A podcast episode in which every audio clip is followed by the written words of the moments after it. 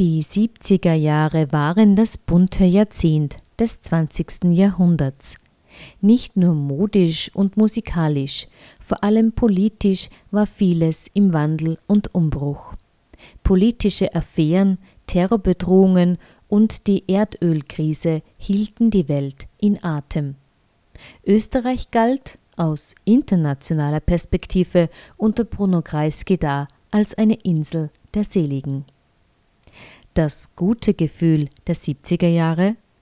Zu diesem Veranstaltungstitel fanden sich am 11. Oktober 2017 zu den ersten Salongesprächen der Generation Plus Oberösterreich Doktorin Trautel Brandstaller, Schriftstellerin, Journalistin und Fernsehredakteurin, vielen ist sie sicher als Moderatorin des Club 2 in Erinnerung, und Peter Klambauer, Gründungsmitglied der österreichischen Popband Eli Craig, als Gäste ein.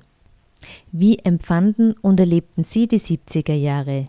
Wie reflektieren Sie Möglichkeiten des politischen Widerstands im Vergleich zu heute? Hören Sie in den kommenden 30 Minuten Auszüge aus dem Salongespräch. Doktorin Trautel Brandstaller über die Zeit ihrer Politisierung, die 68er Jahre, über die Ära Kreisky und über Politiker, die noch ein Ohr am Volk hatten. Naja, ich gehe zwei, drei Jahre zurück. Ich bin wirklich politisiert worden durch die Studentenbewegung 68.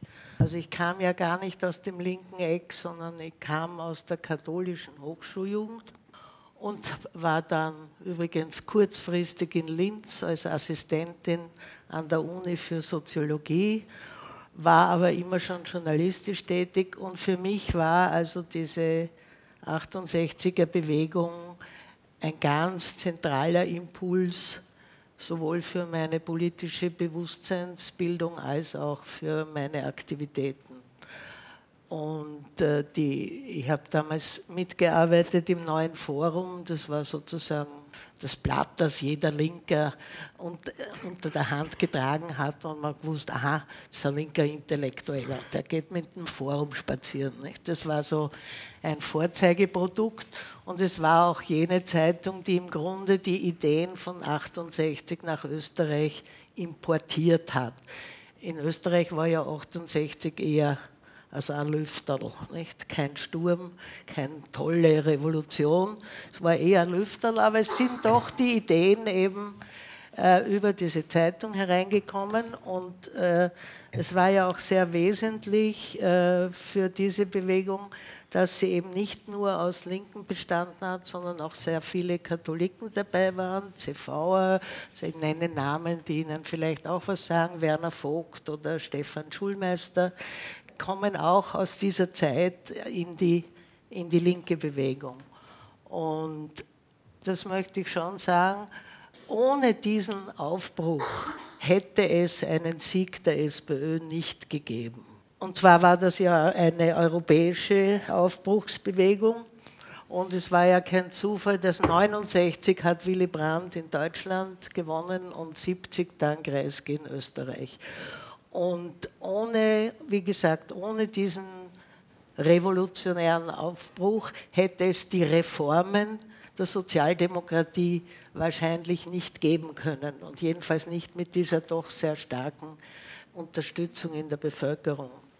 Wobei es natürlich gar nicht so war, dass Kreisky das, das sehr gern gehabt hat, dass da so viele äh, wilde Studenten herumhupfen, weil er hat sich ja gerade mit der Kirche ausgesöhnt und da war ihm so eine Sache wie die Fristenlösung höchst unangenehm. Und zur Fristenlösung möchte ich sagen, die, die, Frauenbewegung, also die zweite Frauenbewegung, es gibt ja die große erste Ende des 19. Jahrhunderts, Anfang des 20. Aber diese neue zweite Frauenbewegung ist wahrscheinlich die bleibende Frucht dieser Studentenbewegung. Das, was wirklich geblieben ist, äh, schon auch der große kulturelle Wandel, aber die Frauenbewegung ist das handfesteste Erbe dieses revolutionären Aufbruchs. Und es waren eben dann auch unabhängige Frauen, die auf einem Parteitag der SPÖ die äh, Linie umgedreht haben und die Fristenlösung durchgesetzt haben. Und das äh, wird, ist dann ein bisschen so verschleiert worden, weil ursprünglich hatte die, die sozialdemokratische Frauenbewegung durchaus der Indikationenlösung zugestimmt. Und da gab es eine ständige, einen ständigen Input von äh, diesen linken Studenten, und waren ja auch die Schüler, hatten ja auch linke Bewegungen, einen ständigen Input auch auf die Sozialdemokratie. Weil eines der eines der Leitworte war ja Demokratisierung. Nicht? Man wollte, wie Sie gesagt haben, diese alten autoritären Muster aufbrechen, die ja nicht nur der Nazizeit geschuldet waren, sondern auch anderen Vergangenheiten dieses Landes. Und diese autoritären Verhältnisse, die ja noch vielfach vorgeherrscht haben, das kann man sich ja alles kaum mehr vorstellen, wie das Verhältnis war von Schülern, Lehrern, von Studenten, Professoren, Frauen und Männern, Arbeitern und ihren Chefs, da hat ja noch ein ganz anderer Ton geherrscht. Ja. Also Patriarchat war ja nicht nur eingeschränkt auf den äh, Männer-Frauen-Bezug, sondern insgesamt. Wir hatten patriarchalisch-autoritäre Strukturen in der Gesellschaft. Und das war eben einer der einer der Gedanken des Kreisky, dass er gesagt hat, das berühmte Wort hieß Durchflutung aller gesellschaftlichen Bereiche mit Demokratie. Und da gab es eben die Idee, also Schüler dürfen mitbestimmen, ein UOG gab es 1975, wo Studenten, Assistenten äh, mitbestimmen äh, sollten. Es gab ein Arbeitsverfassungsgesetz. Es gab äh, die Abschaffung des Mannes als Haupt der Familie. Dort hinten sitzt mein Mann, der ist dort wesentlich beteiligt gewesen, ist der Dr. Keller. Äh, da gab es, also wie gesagt, Reformen, maßvolle Reformen im Grunde in allen Bereichen. Und natürlich, das muss man dazu sagen, war das Ganze begünstigt dadurch, dass es einen wirtschaftlichen Aufschwung gegeben hat. Weil eine der Zugnummern des Kreisky war, europareife Löhne. Also Österreich war gerade im Nachholbedarf. Ja. Wir hatten also wirklich viel schlechtere Löhne als in Deutschland und die europareifen Löhne, die äh, waren ein absoluter Hit in der Wahlwerbung. Ich meine, damals hat man ja noch mit Sachthemen geworben. Nicht? Also, aber kommen wir vielleicht später. Ich meine, Kreisky hätte auch keine Pizza ausgetragen. Diese materielle Komponente darf man, glaube ich, nicht vernachlässigen. Es war eine Zeit wachsender Wirtschaft und wachsenden Wohlstands. Ich habe binnen zwei Jahren mein Gehalt verdoppeln können. also ich habe zuerst einen ganz miesen Kollektivvertrag der Journalisten gehabt und auf einmal ist das alles angehoben worden.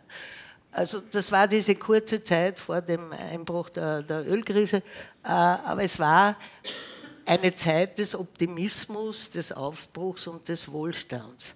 Und daher war auch eine optimistische Stimmung.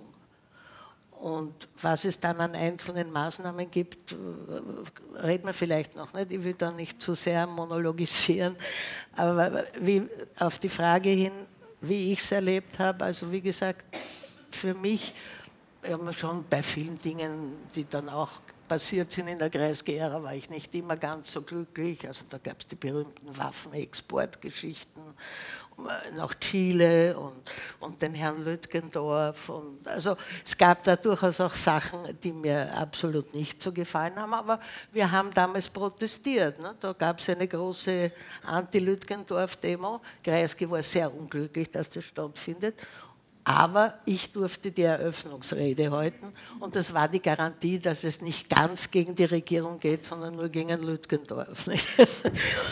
Äh, aber es waren auch, was auch völlig äh, heute nicht mehr vorstellbar ist, persönliche Diskussionen mit den Politikern möglich. Also ich habe zum Beispiel dem Kreisky äh, bei Zwentendorf gesagt, also die Abstimmung werden Sie verlieren, Herr Bundeskanzler. Hat er gesagt, na, Sie sind immer mit Ihrem Pessimismus. Aber das konnte man ihm sagen und man wurde nicht gestrichen von der Einladungsliste. Spätere Bundeskanzler, wenn sie da was Kritisches gesagt haben, waren sie auf einmal eine Nichtperson. Sie waren nicht mehr existent.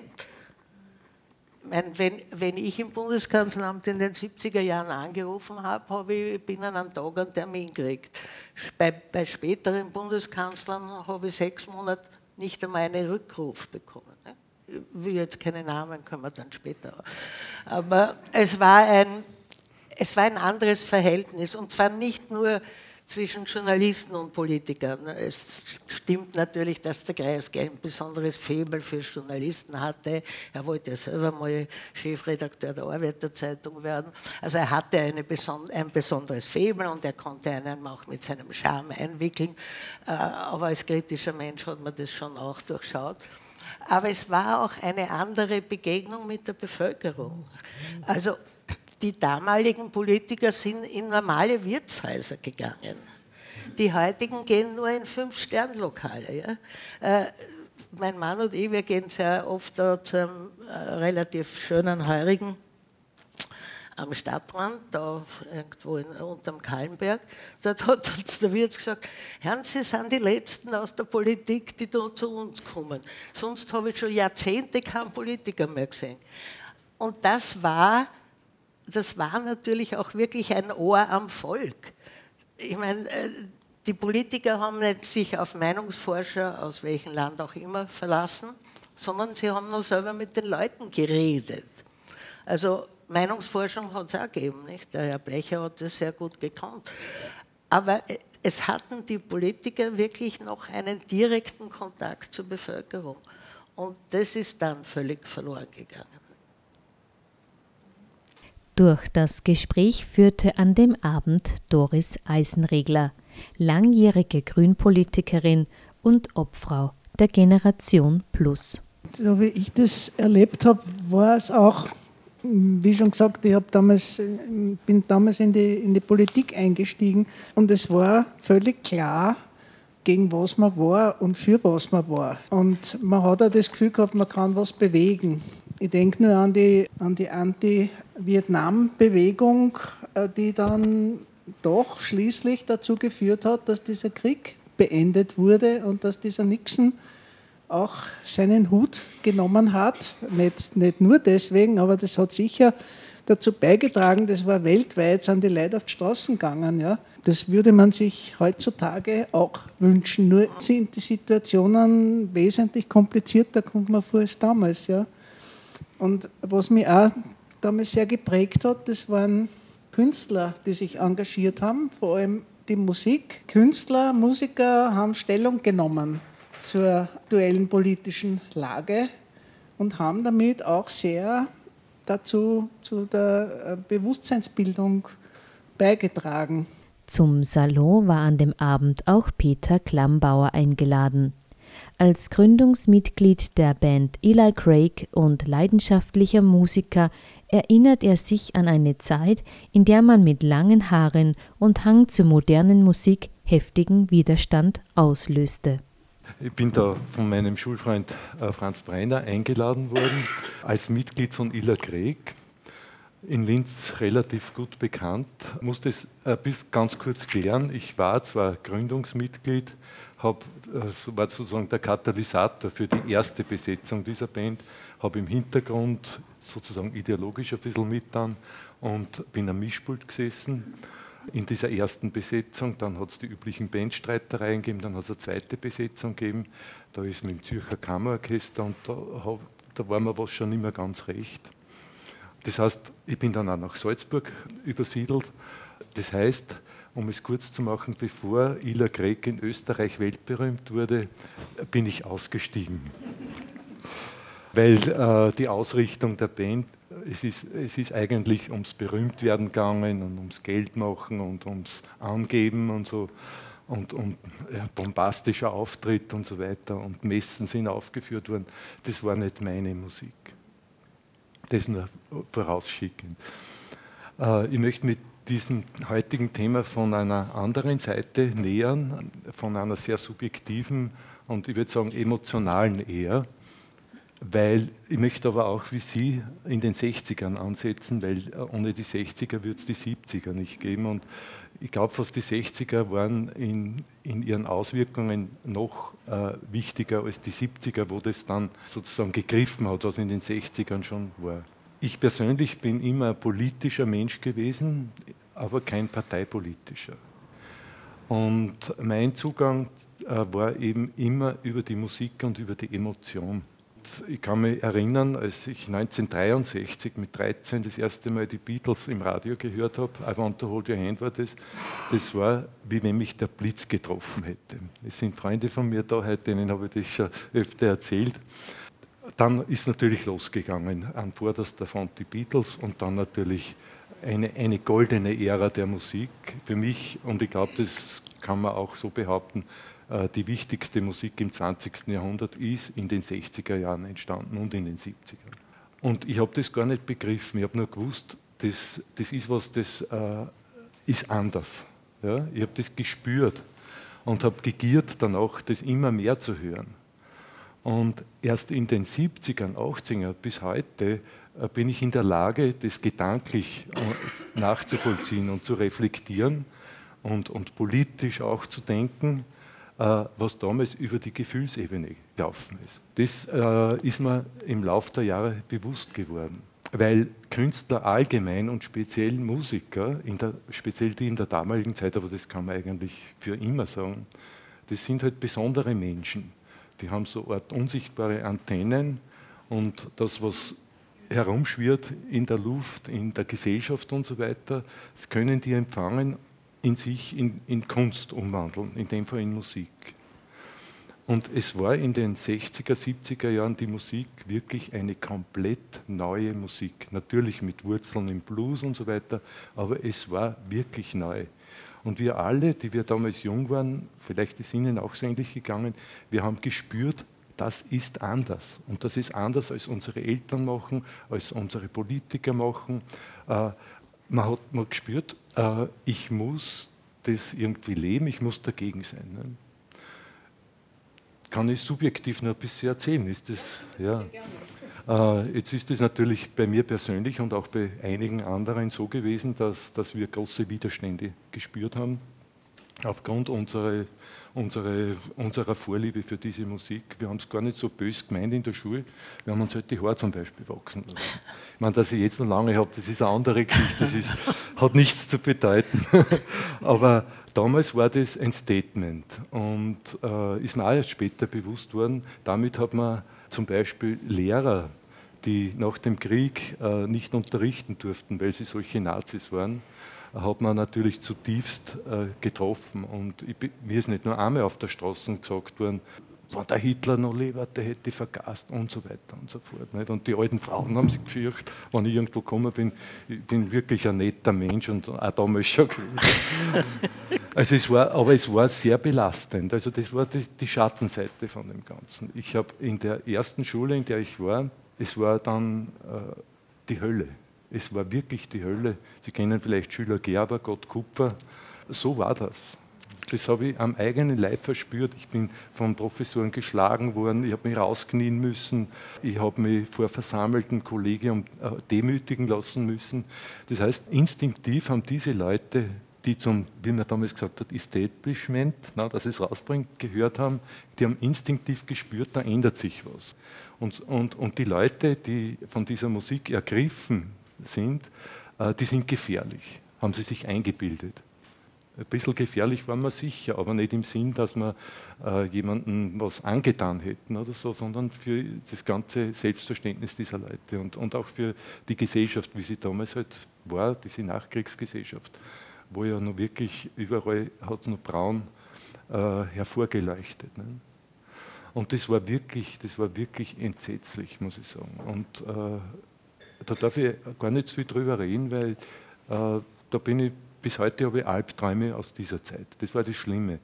Und es ist wirklich versucht worden, solche Typen äh, zu brechen, ihre Persönlichkeit zu brechen, was ja sehr entlarvend war, was in meinem Fall hoffentlich nicht gelungen ist. Äh, also das ist so einmal das eine, dass sehr viel über die Emotion gelaufen ist.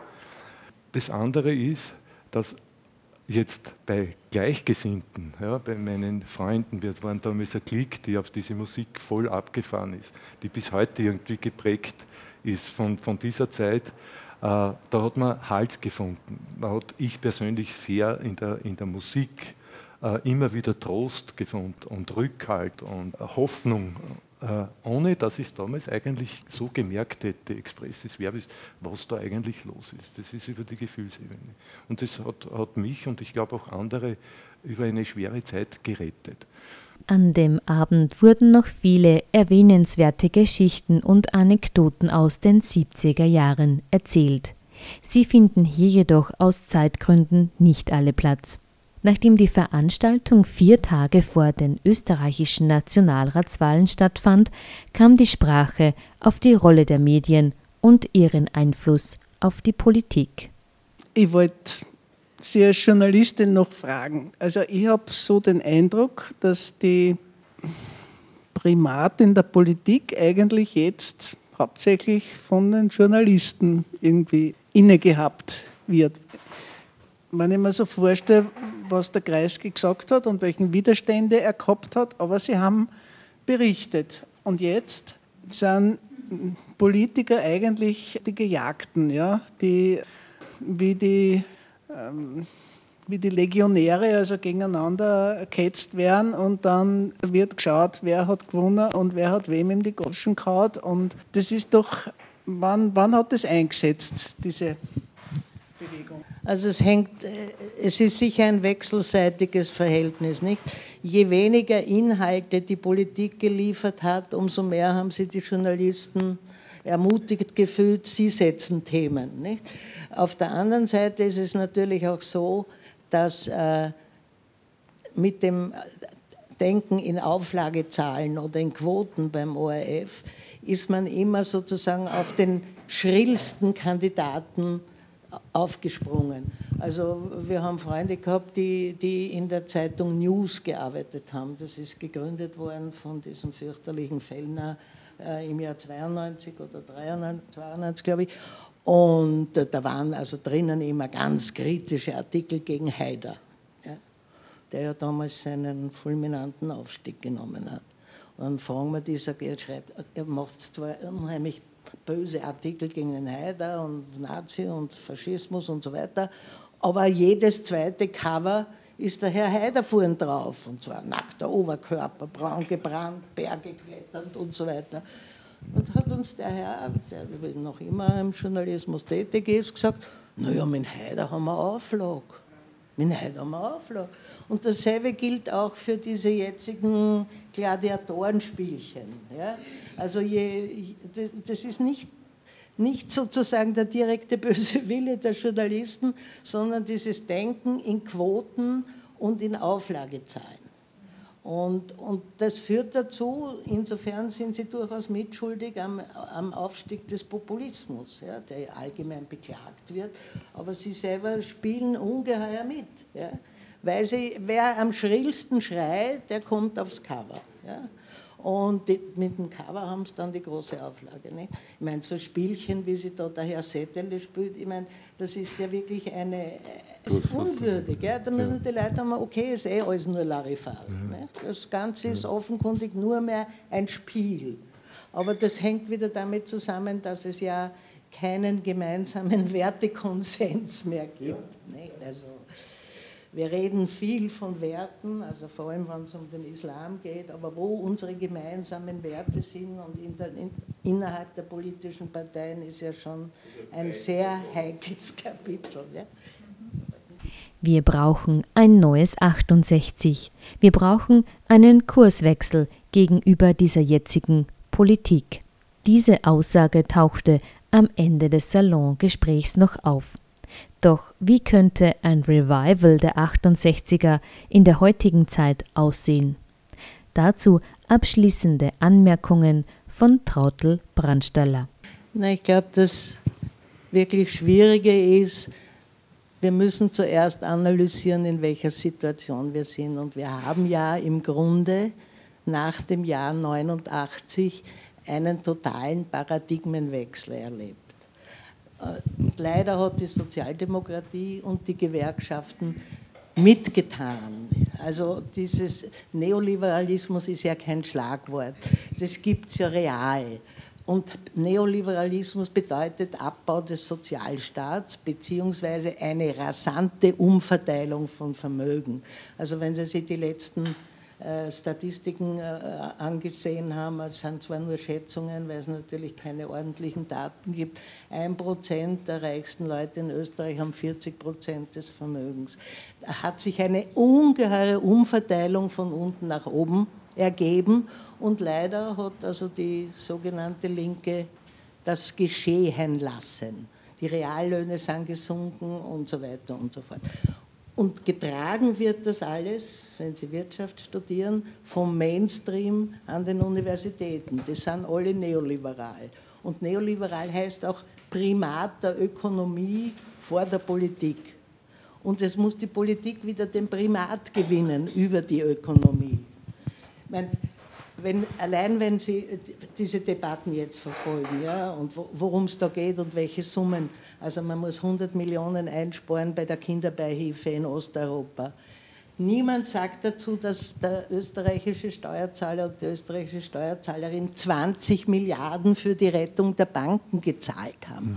Und obwohl die alle zu retten waren, ist ja sehr die Frage, ob die alle systemrelevant waren, ob man nicht ein paar von denen hätte eingehen lassen. Ja? Amerikaner waren da konsequenter, die haben ein paar Banken eingehen lassen. Also gegen diesen Mainstream muss man, glaube ich, auftreten. Und es ist ja sehr lustig für mich, also äh, von der Generation, dass der Widerstand gegen dieses Politikmodell, in dem die Ökonomie bestimmt und die Politiker die Marionetten der Ökonomie sind, dass es einen Widerstand dagegen gibt in Amerika vom alten Bernie Sanders ja. und in England ja. vom alten Corbyn. Ja? Also dass da die alten Linken aufstehen gegen dieses System. Und der Corbyn, nicht, das sind nicht nur Kreise unterwegs, der Corbyn hat wahnsinnig viele junge Anhänger. Ja, ich wollte sagen, die Jungen stehen ja Die Jungen sind ja. alle für ihn. Ja.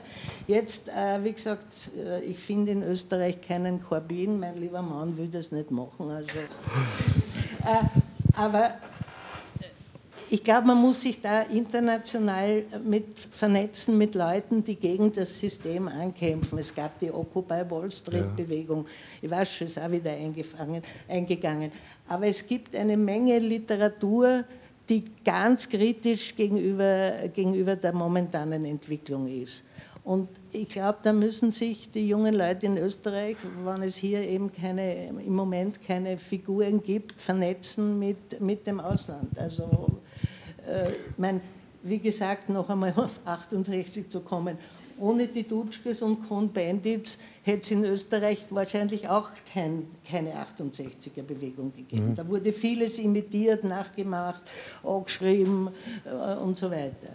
Also äh, ich habe leider nicht die Hoffnung und schon gar nicht äh, in meiner Lebenszeit, dass, dass wir eine Renaissance der Linken erleben. Aber Selbstverständlich kann dieses System so nicht weitergehen. Wir sind ja sehr oft schon in Crash-Situationen. Und irgendwann gibt es ja auch schöne Bücher, der kommende Aufstand und so. Also ich, ich glaube schon, dass sich die Ungleichheit, die sich entwickelt hat, sowohl in den Gesellschaften als auch zwischen den Ländern, dass die dazu führen wird, dass es eine Änderung des Kurses in der Politik geben muss. Und momentan geht diese Änderung nach rechts. Aber dagegen muss es Widerstand geben. Nicht? Ihr müsst auch einmal Widerstand leisten, wenn eine, die kommende Regierung irgendwelche Blödheiten macht bei den Universitäten, kürzt die Forschungsmittel, kürzt alle möglichen Kulturmittel, weil das alles so Bedenkenträger sind und Widerstandsleute. Also es muss da auch Widerstand geben. Nicht?